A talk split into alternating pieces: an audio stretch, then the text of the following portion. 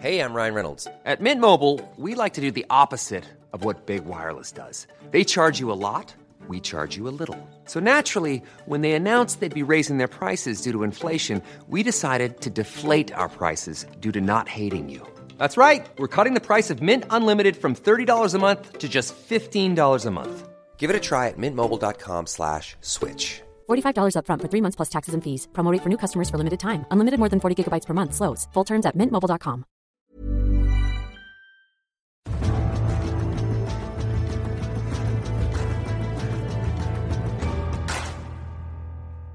Die Olympischen Spiele 2020, Tokio 2020 ist jetzt immer noch Tokio 2020, findet aber im Jahr 2021 statt. Die Olympischen Spiele haben einen neuen Termin gefunden. Das hat das IOC bekannt gegeben. Und damit herzlich willkommen zu einer neuen Ausgabe von Extra Time, dem Eurosport Podcast. Heute wieder mit mir hier am Start mein Kollege David Makur. Grüß dich, David. Hallo und natürlich ein Gast aus unserem Hause Eurosport, mit dem wir diese Entwicklung in Sachen Olympia einordnen wollen. Und da gibt es keinen besseren als ihn. Unser Kommentator Sigi Heinrich ist da. Hallo Sigi. Ja, hallo, servus zusammen. Sigi, auch an dich, wie das hier gang und gäbe ist in diesem Podcast, in diesen Zeiten. Die erste Frage, die wichtigste Frage überhaupt, wie geht's dir? Ähm, relativ gut. Mein Terminkalender ist voll. Äh, ich weiß nicht, was ich den ganzen Tag tun soll.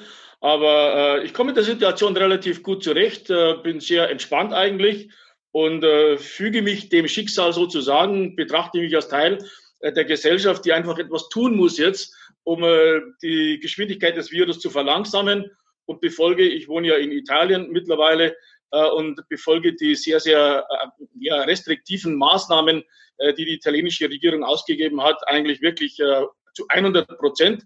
Denn nur wenn wir alle an einem Strick ziehen in dieser Situation, äh, können wir die Sache vielleicht äh, schneller in den Griff bekommen, als äh, die Pessimisten glauben, die Optimisten hoffen. Also ich komme gut zurecht. Und, und ich muss auch eines an dieser Stelle schnell sagen, Eurosport lässt mich ja nicht hängen, ganz im Gegenteil, sondern man sorgt sich um mich.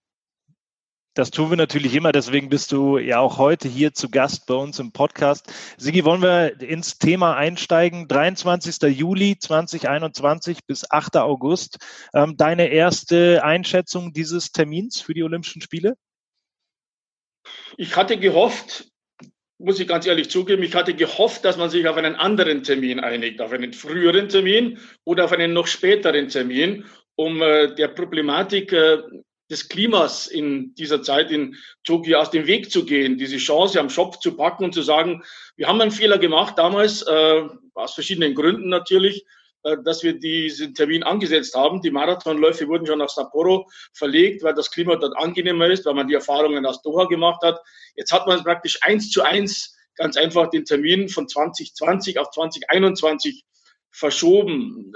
Wie gesagt, die, die Chance, die hat man nicht genutzt du hast gerade schon angesprochen, also einmal das Klima, man hätte ein bisschen Geld sparen können, auch wenn man die Marathonwettbewerbe vielleicht zurückgeholt hätte. Man hätte insgesamt Geld sparen können, weil man diese ganzen Sportstätten vielleicht zwei, drei Monate weniger ähm, so am Laufen hätte halten müssen, wenn man in den Frühling gegangen wäre. Mhm. Was glaubst du, ist für dich der Grund gewesen, dass man einfach gesagt hat, wir nehmen das eins zu eins und ähm, machen es einfach genau ein Jahr später? Was kann der Hintergrund gewesen sein? Ja, ich glaube, von der ganzen Organisationsstruktur ist es einfacher, das auch eins zu eins von den einzelnen äh, Sportarten bei den Olympischen Spielen zu übernehmen. Äh, dann äh, musste man natürlich sicherlich auch in den Terminkalender schauen. Die Fußball-Europameisterschaft, die stattfindet, die Leichtathletik-Weltmeisterschaft, die stattgefunden hätte, die mittlerweile ja auch verlegt worden ist auf schon 2022, was wiederum große Probleme mit der Leichtathletik-Europameisterschaft geben wird. Also die Suche nach einem Termin war sicherlich eine Herkulesarbeit für alle Verantwortlichen. Und äh, es war so vermutlich auch die einfachste Lösung letztlich. Und ob jetzt David vielleicht diese zwei, drei Monate Sportstätten aufrechterhalten oder nicht aufrechterhalten, das macht das Kraut auch nicht fett. Ich meine, äh, die Problematik, vielleicht ist es sogar besser ein bisschen später, also jetzt statt früher der alte Termin, weil man ja auch, äh, was das olympische Dorf betrifft, man muss ja irgendwas jetzt wieder auf die Beine stellen. Und da ist vielleicht jedes Monat, das man noch zusätzlich jetzt hat, ein Vorteil. ich finde es eigentlich ganz interessant, dass du gerade das Olympische Dorf ansprichst, weil das so ein Punkt ist, der ein ganz zentrales Element von Olympischen Spielen ist. Was glaubst du, ähm, wie viel Flair verlieren die Olympischen Spiele insgesamt jetzt mal nicht nur Punkt Olympisches Dorf, sondern einfach durch die Tatsache, dass ähm, so eine Institution wie die Olympischen Spiele ein Jahr verschoben werden. Wie viel geht verloren oder geht überhaupt was verloren? Verloren geht nur was, wenn wir kein solches olympisches Dorf bekommen würden, wie es geplant war. Das wird so sein. Man kann nicht wieder für 10.000 oder 11.000 Athleten äh, äh, innerhalb eines Jahres eine, einen solchen Riesenkomplex aus dem Boden stampfen, wie das jetzt war. Die Eigentumswohnungen sind verkauft. Das war das olympische Dorf. Jetzt äh, steht man natürlich vor einem riesen Berg an Problemen. Man kann ja keine, keine Flüchtlingszeltstadt eröffnen. Man kann ja keine Baucontainer hinstellen. Äh, also das wird ein großes Problem werden. Wobei ich da eine kleine Lösung hätte im, im Blick auf die Vergangenheit. In Lillehammer zum Beispiel 1994 äh, haben sie lauter kleine Chalets, Berghütten in die Landschaft gestellt, äh, die danach wieder abtransportiert wurden und an anderer Stelle aufgebaut wurden. Also man, man kann mit viel Fantasie, glaube ich, schon was erreichen. Ob das Flair, diese besondere Atmosphäre eines olympischen Dorfes 2021 äh, da sein wird, das glaube ich nicht. Das ist schlicht unmöglich. Auf der anderen Seite äh, haben viele Athleten auch in den vergangenen Olympischen Spielen schon in Hotels gewohnt. Die Superstars sowieso, die Megastars, Usain Bolt, der ist nicht in ein olympisches Dorf gezogen, der hat ein, äh, irgendwo eine Suite gemietet mit seiner Entourage. Also von daher gesehen müssen auch die Sportler und die Funktionäre halt vielleicht ein paar Abstriche machen. Vor allem die Funktionäre. Da gibt es halt die Fünf-Sterne-Hotels für die Sportler und nicht mehr für die Funktionäre. Das wäre mal ein Angebot. Es gibt ja auch Gegenbeispiele. Ähm, ich meine, du, du weißt es sowieso besser als wir. Du warst bei, bei sehr, sehr vielen Olympischen Spielen vor Ort. Ähm, Dirk Nowitzki zum Beispiel, das, hat, das habe ich so in Erinnerung, der hat das ja sehr aufgesogen, diese ganze olympische Atmosphäre. Ja, Ähm, hat sich da sehr drüber gefreut. Glaubst du, dass diese Spiele Tokio 2020, 2021, dass die jetzt ich, ich weiß, es ist ein hartes Wort, aber dass sie schon so beschädigt sind, dass diese ganze Atmosphäre eigentlich gar nicht mehr aufkommen kann?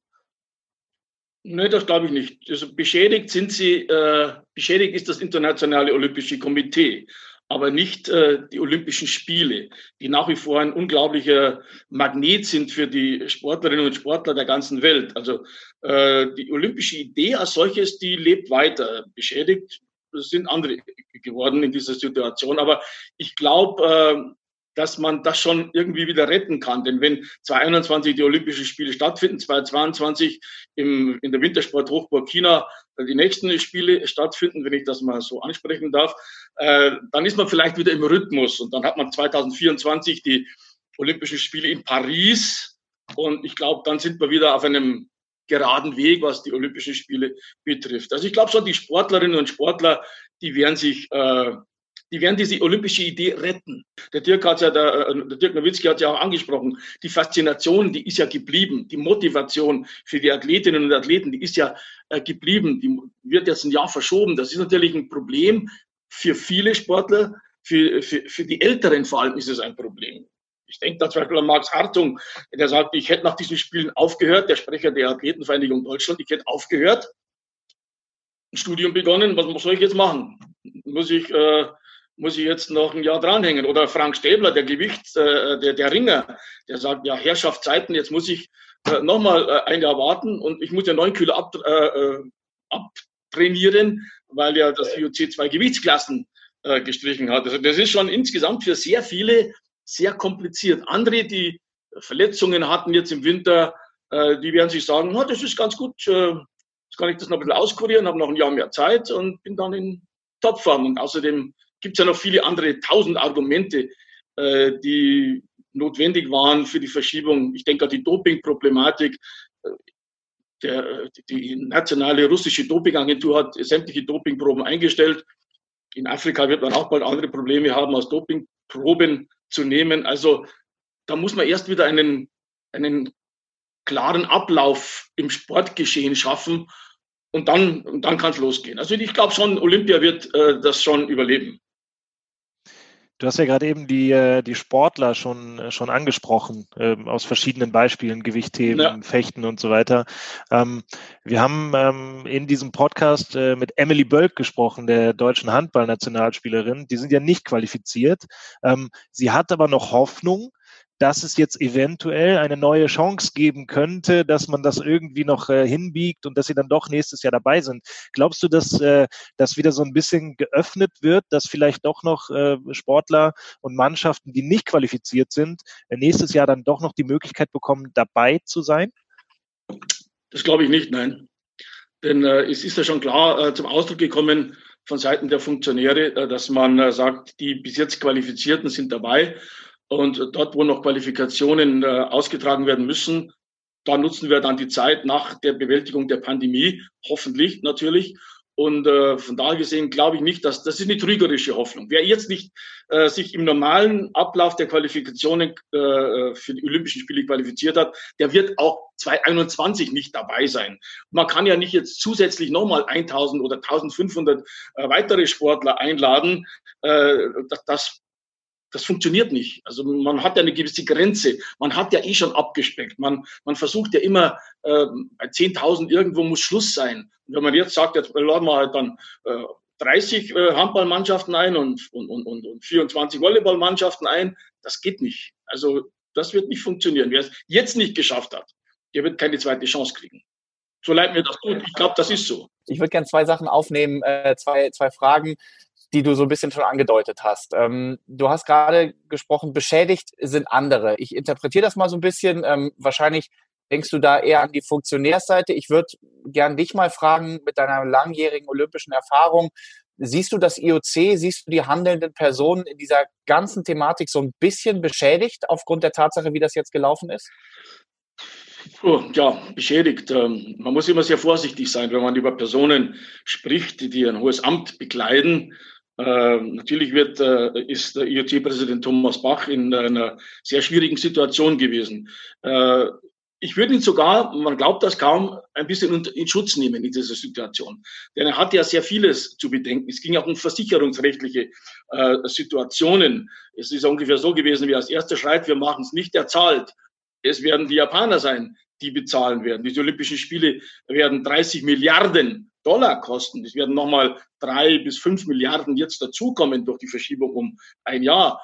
Und äh, so hat Thomas Bach natürlich äh, so lange gezögert, bis dann äh, der andere Partner gesagt hat, so, jetzt machen wir es nicht. Und dann konnte er grünes Licht geben. Ich möchte auf einen anderen Aspekt hinweisen oder auf, nochmal zurückkommen auf, auf, auf das IOC. Äh, was mir natürlich besonders gefallen hat, war die Tatsache, dass die die Sportler und Sportlerinnen endlich mal den Mund aufgemacht haben, sich gewehrt haben, ihre Stimme erhoben haben, was sie ja jahrelang nicht getan haben, nach dem Motto, wenn ich zu frech bin, dann starte ich vielleicht nicht bei Olympischen Spielen. Das darf mir auf keinen Fall passieren, denn das ist mein großer Traum. Und äh, von daher gesehen äh, fand ich schön äh, und, ausgehend auch von von Kanada, von der kanadischen Eishockey-Nationalspielerin Wickenhäuser, von Max Hartung ausgehend auch, muss man auch ganz klar sagen, wir haben ein Riesenzeichen international gesetzt, indem er damals bei den Kollegen des ZDF gesagt hat, ich mache da nicht mit. Äh, von daher gesehen, finde ich, haben die Sportler sich wieder mehr eingebracht ins IOC. Aber ist, ist, das nicht vielleicht, ist das nicht vielleicht schade, dass, dass das nötig ist, dass jemand sagt, nee, ich komme nicht, bis dann irgendwie eine Entscheidung gefällt wird? Ja, das ist, das ist nicht nur schade, das ist dramatisch schade. Das ist eigentlich äh, ein Unding, dass das so sein soll. Und ich, ich war ja immer auch ein bisschen naiv vielleicht in meiner romantischen Vorstellung auch von Olympischen Spielen und von dem Zusammenhalt der Verbände mit den Sportlern. Aber ich habe auch gelernt in all den Jahren, der, äh, der Funktionär steht über dem Sportler der Verband steht über dem äh, äh, Sportler, alle stehen über dem Sportler. Der Sportler ist das schwächste Glied in der Kette. Und in diesem Falle, glaube ich, hat man äh, da ein bisschen was äh, für den Ruf der Sportler, der mündigen Sportler getan. Ein Punkt, auf den ich auch noch hinweisen möchte, ist natürlich, äh, was Thomas Bach betrifft, folgender. Äh, wenn wir jetzt eine Verschiebung haben um ein Jahr, dann bekommen die 28 Fachverbände kein Geld. Das heißt also, es, sind, es ist ja so, dass viele Fachverbände am Tropf des Internationalen Olympischen Komitees hängen. Wenn wir Interviews lesen von, äh, von, äh, vom modernen Fünfkampf, von Herrn Schormann zum Beispiel, der wird nie Thomas Bach kritisieren oder das IOC kritisieren, weil der zu 93 Prozent seiner Gelder vom IOC abhängt. Das trifft übrigens auch die Kanuten und äh, das träfe auch die, den Skisport, das träfe auch die Fechter. Nur die haben, die letzten beiden genannten haben zwei russische Oligarchen als äh, Verbandspräsidenten, die die Hälfte des gesamten Verbandsetats äh, äh stemmen. Also diese, diese Fachverbände, die gehen jetzt am Krückstock. Es geht um 590 Millionen Dollar, die ausgeschüttet werden. Es geht um 590 Dollar auch für die 205 Mitglieder des Internationalen Olympischen Komitees. Also, und die Gelder werden erst ausgezahlt, wenn Olympische Spiele stattgefunden haben. Das heißt, jetzt sind die Fachverbände und jetzt sind auch die einzelnen nationalen Olympischen Komitees erstmal in einer auch finanziell extrem angespannten Situation. Ich glaube, die Leichtathletik ähm, hätte da noch weniger Probleme gehabt, ne? weil die sind als großer Verband, ähm, haben, bringen eigene Sponsorengelder mit. Ich glaube, ähm, in Eugene in Oregon, das hätte auch ordentlich Kohle gebracht. Ähm, diese, diese Leichtathletik-WM überrascht es dich, dass Sebastian Coe ähm, so früh gesagt hat, wir ähm, verschieben auf 2022, weil er hätte eigentlich einer sein können, der, der hätte sagen können, nee, das war unser Termin und wir sind eben nicht so abhängig vom IOC. Naja, abhängig ist auch, äh, das darf man nicht vergessen. Also es, ist, äh, es geht um viel Geld. Also die vielen Millionen, die auch an die neue Organisation statt IAF ist es jetzt die World Athletics ausgeschüttet werden, die wird auch Sebastian Konig von der Hand weisen wollen. Aber es ist ein Zugeständnis auch an das IOC zu sagen, wir von der wir Kernsportart Leichtathletik, wie auch die Schwimmer eine Kernsportart sind oder die Turner, wir kämpfen mit dem IOC dass, diese, dass dieser Termin steht. Und wie wir jetzt ja wissen, hat man die Leichtathletik-Weltmeisterschaft in Oregon schon um ein Jahr verlegt. Das wird natürlich jetzt, das potenziert sich jetzt von den Problemen, von der Problematik der Termine, Fußball-Europameisterschaft, Leichtathletik-Europameisterschaft, die, die European Games, äh, die Commonwealth Games in Großbritannien, äh, das alles ballt sich ja in einer ganz, ganz kurzen Sequenz des Jahres zusammen. Aber dass die Leichtathleten so mitspielen, das ist auch ein Ausdruck, wie gesagt, von Solidarität äh, dem IOC gegenüber. Und, und äh, vielleicht möchte ja Sebastian Chor auch ins IOC aufrücken, da ist er noch nicht drin. Und mit einer solchen äh, kleinen Geste kann man ja eventuell schon mal den Türknauf ein bisschen öffnen man muss tatsächlich sehr viel bedenken, auf jeden Fall. Äh, sehr viel Sportpolitisches ja. auch. Ähm, Tobi hat in, in einer unserer letzten Ausgaben Thomas Röhler, dem Sperrwurf-Weltmeister, äh, Olympiasieger, eine sehr interessante Frage gestellt. Ich wiederhole die einfach nochmal jetzt gerade, Tobi. Ähm, was die Athleten angeht, glaubst du, diese, diese Solidarität und dieses Selbstbewusstsein, was die Athleten sich in dieser ganzen Konstellation zurückerkämpft haben, glaubst du, das bleibt? Glaubst du, es wird wirklich so ein bisschen ein Wandel eintreten oder bist du da Realist genug und sagst, ähm, der Funktionär wird auch weiterhin über dem Sportler stehen? Na, da muss ich äh, leider bei dir sein. Ich glaube, das ist eine, eine, eine kurze Flamme, die jetzt da äh, ein bisschen hell geleuchtet hat für diesen einen Moment. Äh, und dann wird sich der Sportler wieder Egoist, wie er ist, wie er auch sein muss, um große Leistungen zu erzielen, wieder auf sich selbst konzentrieren. Und es gibt wenige, wenige Ausnahmeathleten, die einfach den Mumm, wie Christian Taylor, der US-amerikanische Dreispringer zum Beispiel, äh, der ziemlich sauer war, dass der Dreisprung jetzt nicht mehr in der Diamond League ist, der dann gesagt hat, da gründe ich einen neue, neuen Verband. Es gibt wenig solche aktive Sportler, die dann auch noch den Mumm haben und sich die Zeit nehmen und den Mut haben, äh, da wieder den Stachel zu löcken, ein wenig gegenüber den, äh, den Verbänden. Ich glaube, dass äh, die Verbände äh, da ganz einfach an weiterhin das Sagen haben werden und die Sportler werden sich wieder zurückziehen auf ihre, auf ihre äh, Kernaktivitäten. Das ist der Sport. Äh, wird, wird so sein. Glaubst du denn, dass diese Krise, in der wir jetzt im Moment sind, es, ist, es wird ja sehr viel Negatives berichtet, die meisten Nachrichten haben äh, negativen Unterton. Glaubst du auch, wenn du denkst, dass äh, Sportler wieder etwas sich zurückziehen werden, dass trotzdem etwas Positives bleibt in der olympischen Bewegung, das aus dieser ja, äh, schwierigen Situation jetzt da erwächst? Ja, was ich, was ich hoffe, irgendwie inständig hoffe, dass einer wie Thomas Bach, der IOC-Präsident, der früher aktiver Sportler war, äh, der ja auch mal einen Olympiaboykott erlebt hat, äh, dass der vielleicht mal eine Nacht oder zwei Nächte äh, darüber schläft und dann am Morgen vernünftig nachdenkt und sich sagt, ich muss die Sportler besser integrieren. Nicht nur äh, dieses, dieses Feigenblatt der Athletenkommission äh, und damit eine Telefonkonferenz und dann alles vom Tisch wischen und sagen, jetzt haben wir, jetzt haben wir doch telefoniert, das muss doch reichen, oder? Äh, ihr macht, was ich sage, aber telefoniert haben wir ja. Und das ist nicht genug. Ich hoffe, dass, dass das IOC jetzt sagt, ich muss, wir müssen die Sportler mehr ins Boot holen. Aber ich glaube einfach nicht dran. Das ist das Problem. Das ist äh, die, die Sportler. Äh, ich, ich sehe das ja auch in verschiedenen einzelnen äh, Sportarten. Das, jede Sportart hat eine Athletenkommission im, im alpinen Skibereich, im, im Biathlon gibt es eine Athletenkommission. Mein Gott, das sind vier dabei, die treffen sich einmal im Jahr zum Kaffee trinken und dann wird abgenickt, das, was der, der jeweilige Verband äh, beschlossen hat. Da geht man auch nicht mit der Härte vor, mit der man als Athlet vorgehen könnte. Man nutzt auch nicht die Position, die man als Athlet hat. In aller Konsequenz, das tut man nicht. Wir, wir wollten zwar über, nur über Olympia sprechen, aber ein Thema brennt mir auf den Nägeln, wenn ich ganz ehrlich sein soll, in Sachen Corona-Krise. Ja. ja, das ist der Breitensport. Das sind die vielen tausend Vereine, nicht nur in Deutschland, sondern überall, die Turnhallen, die geschlossen sind, die Tennisanlagen, die geschlossen sind, die freiberuflichen Trainer, die keinen Job mehr haben, die großen Vereine in, in, in München, in Hamburg oder in Köln, die tausend, nicht nur tausend Mitglieder haben, sondern sechs, siebentausend Mitglieder haben, äh, denen droht die Pleite. Wenn denen die Pleite droht, haben wir keinen Kindersport mehr. Wir haben keinen Hausfrauensport mehr. Wir haben keine Angebote mehr für, für, für, für all diejenigen, die ja auch sozial aufgefangen werden in den Vereinen, die eine die Turnvereine, Sportvereine, die eine enorme äh, soziale Bedeutung haben in, in der ganzen Welt, die, die, stehen, die stehen vor dem Aus.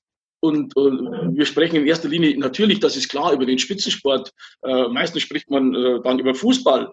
Äh, und, und, und jede Million, jede Million, die gespendet wird von einem Fußballspieler, wird an die große Glocke gehängt. Äh, wir müssen über den Breitensport nachdenken. Wir müssen gucken, dass die Vereine uns erhalten bleiben. Die sind, das sind Grundsäulen unserer Gesellschaft. Und, äh, und, und, und denen geht's dreckig momentan. Wirklich dreckig.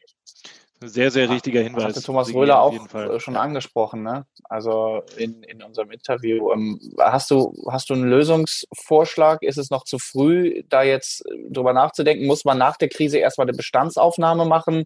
Oder wie könnte es da weitergehen im Breitensport? Ja, man muss erstmal gucken, dass die Vereine überleben. Das heißt, wenn die Bundesrepublik äh, ein Milliardenprogramm auflegt für die Industrie, für die kleinen Unternehmer, die werden am Ende eh untergehen. Äh, aus meiner Erfahrung heraus, äh, die, die Freiberufler werden auch untergehen. Äh, äh, der erste, der erste große Verein oder die erste große Firma, die gerettet wurde, ist die TUI, nicht der kleine Reiseveranstalter um die Ecke. Der schaut mit dem berühmten Ofenrohr ganz weit ins Gebirge rein. Und beim Breitensport, bei den Vereinen muss man eben auch sagen, so, wie viele Übungsleiter haben gerade keinen Job? Wie viele Festangestellte hat dieser Verein? Was müssen wir tun, äh, damit die Sportstätten wieder auf Vordermann gebracht werden? Wir haben das ja in all den Jahren versäumt. Wir haben uns einfach auf den Sportverein verlassen. Der hat nämlich für die Bewegung der Kinder gesorgt. Die Schule tut schon lange nicht mehr.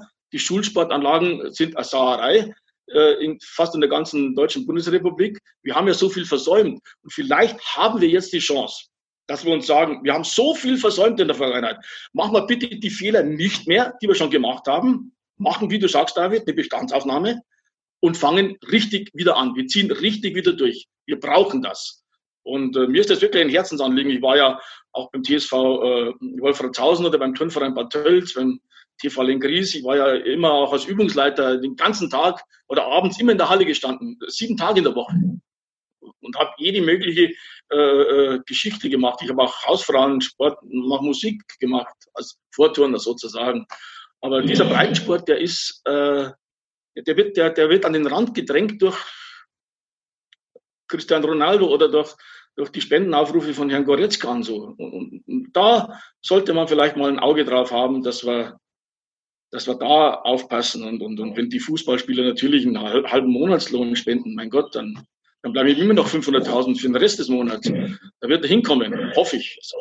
Ich, ja, das, das, ist auf jeden Fall, das sind, sind sehr, sehr wichtige Hinweise. Ich glaube aber, dass man trotzdem äh, die, die Spenden der Fußballer äh, nicht, nicht abtun darf. Also das ist schon, nein, nein. Äh, das sind schon gute Aktionen. Ja. Gott sei Dank, äh, äh, in dem Falle Gott sei Dank haben die so viel Geld, dass sie spenden können. Also ich, ich kann mich jetzt nicht so richtig beteiligen an der Geschichte, leider muss ich sagen. Ein Aspekt, äh, den ich übrigens auch noch anmerken möchte, ist, dass erstaunlicherweise jetzt die Infektionszahlen in Tokio wieder in die Höhe schießen. Mhm. Kurz nachdem man die Olympischen Spiele äh, für ein Jahr verschoben hat. Äh, ein Schelm, der Böses dabei denkt. Ja. Ich könnte mir vorstellen, dass man vielleicht gesagt hat, na ja, es ist gar nicht mehr so schlimm, wird immer besser, die Fallzahlen gehen runter und wir können vielleicht doch noch 2022 starten. Jetzt ist wieder alles, äh, alles beim Alten und natürlich äh, das Hauptproblem wird dann später erst zum Tragen kommen. Das wird uns persönlich nicht berühren, weder den Tobi noch dich, David. Das sind die Kosten der Olympischen Spiele für Tokio. Denn äh, wie wir wissen, äh, kann Olympia sehr teuer werden. Die teuersten Olympischen Winterspiele waren die Winterspiele in Sochi mit 50 Milliarden und die zweiteuersten waren übrigens schon Nagano in Japan und Montreal hat 30 Jahre abbezahlt, um die Schulden der Olympischen Spiele zu begleichen. Man hat damals die Tabaksteuer erhöht nach Montreal, damit man von den Schulden runtergekommen ist. Und jetzt sind wir ja schon bei, bei lass mich überlegen, bei, ja, auch bei 30 Milliarden Dollar, die die Spiele kosten. Und jetzt sagt natürlich der Premierminister AB, da muss mir das internationale Olympische Komitee helfen. Die werden nicht helfen. Das muss er schon allein stemmen. Glaubst du, ähm, weil wir jetzt gerade dann so bei, bei Japan und bei den Problemen äh, wieder sind, was so die Vorfreude oder was so die Akzeptanz in der Bevölkerung angeht. Glaubst du, da tut sich jetzt was, weil das natürlich auch publik wird, dass es immer teurer wird? Wie ist so dein Eindruck ähm, von den Japanern oder von der Art und Weise, wie du hast Abel gerade angesprochen, wie er damit umgeht, ähm, wie, wie offen kommuniziert er? Glaubst du, das wird ein Problem, dass die jetzt noch mal ein Jahr länger im Prinzip die Leute bei Laune halten müssen? Nee, das wird kein Problem werden. Die werden sich noch ein Jahr länger freuen, wie verrückt. Die haben sich auf die 2020-Spiele ja schon irre gefreut. Guckt da mal die Szenen an äh, bei der, beim Olympischen Feuer, als das nach Japan kam. Ja, ja. Die haben ja alle ja, durchgedreht. Ja. Äh, und das wird auch so bleiben. Und ich hätte mich auf diese 2020-Spiele irre gefreut. Ich freue mich auch auf 2021. Keine Diskussion. Aber äh, die Olympischen Spiele, die sind in Japan eine feste Institution. Die haben immer auch so viel Pech auch gehabt, schon Absagen gehabt des Weltkrieges wegen und so weiter. Und ähm, ich kann mich jetzt nicht, ich habe im Hintergrund seht ihr so ein Buch, die Olympischen Spiele 1964 äh, in äh, Tokio. Auch damals war die Begeisterung irre, war natürlich äh, gar nach äh, der Zweite Weltkrieg noch nicht so lang zurück, war natürlich da auch so eine Art Wiederauferstehung der japanischen Nation. Und da haben die Olympischen Spiele sehr stark geholfen. Also ich glaube nicht, David, ich glaube schon, dass das so bleibt. Die werden, die werden sich unglaublich freuen auf 2021. Die werden happy sein, dass sie sie nicht verloren haben diese Olympischen Spiele, dass es keine Absage gegeben hat. Die Stadien werden voll sein, die Begeisterung wird irre sein, also ganz bestimmt. Das werden von daher gesehen nicht zu vergleichen mit, mit, mit Winterspielen in Pyeongchang in Asien. Und David, du warst da mit dabei, das war natürlich eine äh, traurige Angelegenheit, Zuschauer, ich auch da. Das war nicht so schön. 21 in Japan wird ein Kracher werden, hundertprozentig. Im Turnen, im Judo, in, in, der Leichtathletik. Das, das, die Stadien werden voll sein, hundertprozentig. Sigi, du, du transportierst schon wieder so schön diese Begeisterung, die wir, die wir so von dir kennen und die wir, äh, die wir so an dir lieben auch. Ähm, ich, will, ich will gerne nochmal persönlich ähm, bei dir nachfragen. Du hast auch gesagt, du hättest dich auch mega gefreut dieses Jahr und freust dich auf nächstes Jahr. Wie, wie war denn, wie weit warst du denn eigentlich schon in deiner Vorbereitung? Also wie, zu wie viel Prozent war der Akku schon olympiatauglich aufgeladen? 100 Prozent. 100 Aber ist ja eh durchgehend, ne? schon aufgeladen. Wie gesagt, dieses, äh, dieses Büchchen hier, äh, ich weiß, muss ich so rumhalten. Ja, nee, sieht man, alles gut. ist alles gut. Das äh, ist so eine, so eine tolle Lektüre, äh, so als, als rein persönliche Erfahrung. Äh, äh, ich kann sogar sagen, persönliche Erfahrung mit 1964. Man glaubt das kam. Ich war damals elf Jahre alt und war im äh, Krankenhaus in Wolfratshausen gelegen. Ich hatte Meningitis äh, musste da äh, zwei Monate ausharren während der Olympischen Spiele äh, in Tokio. Und ich bin dann als junger Bub, ja, elf Jahre, jeden Tag zum Kiosk gegangen und haben mir damals die Abendzeitung gekauft. Die Süddeutsche war noch ein bisschen zu teuer. Und habe da jeden Tag gelesen, was in Tokio so passiert ist, wie das da ablief, wer da was gewonnen hat im Turnen. Ich war ja Turner damals auch, oder Bist es immer noch. An, dass ich, dass ich mehr als einen Verkaufsschwung zusammenbringe. Und ähm, da habe ich das äh, intensiv studiert. Und deshalb ist das für mich so wie eine geheiligte, äh, ein geheiligtes Buch. Äh, es waren damals die ersten elektronischen Spiele, die es gegeben hat. Das Buch ist noch in Schwarz-Weiß mit Fotos, mit Zeichnungen. Aber äh, all die Namen, das geht mir runter wie Öl. Also da muss ich sagen, das ist für mich, äh, das ist einfach Lustlesen, wenn ich äh, das mache. Und ich habe dann früher äh, vielleicht noch eine kleine persönliche Geschichte. Äh, da war ich noch ein bisschen jünger äh, in der Schule. Das war ja so um 1960, 61. Ich war so knapp in der Schule. Da hat ein Lehrer so ein Buch hochgehalten und hat gesagt, wer will und ich schon, zack, mit dem Finger oben, vorlaut wie immer. Das war das Buch der Olympischen Spiele 1960 in Rom. Rom. Das habe ich dann zu Hause immer gelesen, unter Taschenlampe und so. Und studiert und Franco Menichelli und so alle diese Namen kennengelernt und Boris Jacqueline im Turnen. Und so hat sich diese ganze Olympia-Geschichte in meinem Herzen, in meinem Kopf auch festge äh, festgebrannt. Und äh, deshalb freue ich mich auf 2021. Ganz einfach. Da begann eine große Karriere.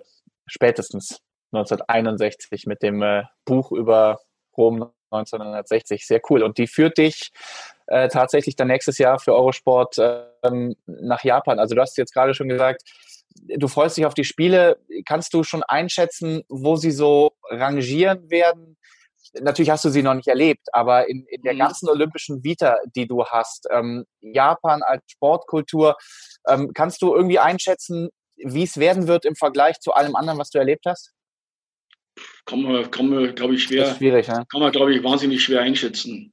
Aber äh, ich, ich, ich, soweit ich also den japanischen Sport äh, kenne und, und im Vergleich, es werden, es werden sehr, es werden Spiele werden mit sehr viel Begeisterung und, und auch nicht mit sehr, ich glaube nicht mit allzu großer nationalistischer Komponente. Denn die Japaner haben jetzt nicht in vielen Sportarten Riesenathleten. Sie werden zum Judo gehen, das ist klar. Da wollen sie was reißen. Sie werden zum Turnen gehen, das ist auch klar. In der Leichtathletik gibt es einen guten Hochspringer, ein paar nette Sprinter, aber die, die, die Marathonläufer, das hat große Tradition in Japan, logischerweise. Aber dann dünnt es schon ein bisschen aus. Also sie haben nur fünf, sechs Sportdaten, in denen sie richtig äh, äh was zu bieten haben. Und trotzdem werden die Hallen und Stadien für die anderen Sportarten auch voll sein. Der Japaner ist schon ein sportbegeisterter Mensch, auch wenn er vielleicht den Sport anders sieht. Er sieht ihn körperbetont, er sieht ihn anders als wir Europäer. Aber es gibt natürlich, äh, Japan ist schon ein Sportland. Aber einzuordnen jetzt schon, wie es werden wird, was waren die tollsten Olympischen Spiele im Sommer? Ich kann es nicht beurteilen. Sag du's mir. Ja, sagt, ja, sagst, Atlanta, ja, jein, aber ich würde erstmal Barcelona ein bisschen nach vorne schieben. Das war natürlich die Öffnung dieser spanischen Stadt hin zum Meer. Äh, am Montjuic oben, das war natürlich von der ganzen Geografie her wunderbar und wunderschön. Ähm, Sydney, Nummer eins. Sydney Nummer eins, Bondi Beach und äh, der frische Thunfisch am Hafen und der grandiose Sport und die australische Sportbegeisterung. Ich, ich glaube, das, wird, äh, das wird Japan nicht toppen können. Sydney bleibt Nummer uno. Okay. Wollen wir, wollen wir schauen, was äh, da nächstes Jahr in Tokio passiert. Und so bleibt uns ja allen noch ähm, ja. ein Jahr mehr der Vorfreude, was ja auch was Gutes sein kann an dieser im Moment etwas verzwickten Lage in der Welt. Ähm, Sigi, ich möchte mich sehr herzlich bei dir bedanken, dass du mit dabei warst, heute hier bei uns im Podcast. Ja, ähm, gerne. Hat David, danke. sehr, sehr viel Spaß gemacht. Wir hätten noch sehr viel mehr reden können. Ähm, aber ich denke, wir werden das zu einem anderen Zeitpunkt dann nochmal machen, falls du dann noch äh, lange in Italien ausharren musst. Da holen wir dich noch das ein oder andere Mal hier in den Podcast dazu. Für euch zu Hause, ihr könnt ähm, alle Podcasts, die wir bislang gemacht haben, natürlich weiterhin auch anhören. Wir haben einige angesprochen. Thomas Röhler war zu Gast, Emily Bölk war zu Gast, Lutz Pfannenstiel, Niklas Kaul. Wir haben jede Menge tolle Namen für euch im Podcast-Feed. Geht einfach rein da hin, wo auch immer ihr Podcast bekommt. Extra Time, der Eurosport Podcast suchen und abonnieren, bewerten und alles anhören. Ansonsten Eurosport.de versorgt euch mit allen Sportnews, die ihr so bekommen wollt und könnt. Ähm, Twitter sind wir natürlich da, Eurosport Podcast ist das Hashtag und Instagram eurosport.de. Und dann haben wir es jetzt auch für heute. Euch beiden nochmal vielen Dank. David, danke dir, danke Sigi und viele Grüße. Und äh, wir hören uns dann schon morgen wieder. Macht's gut. Ciao, ciao. Ciao.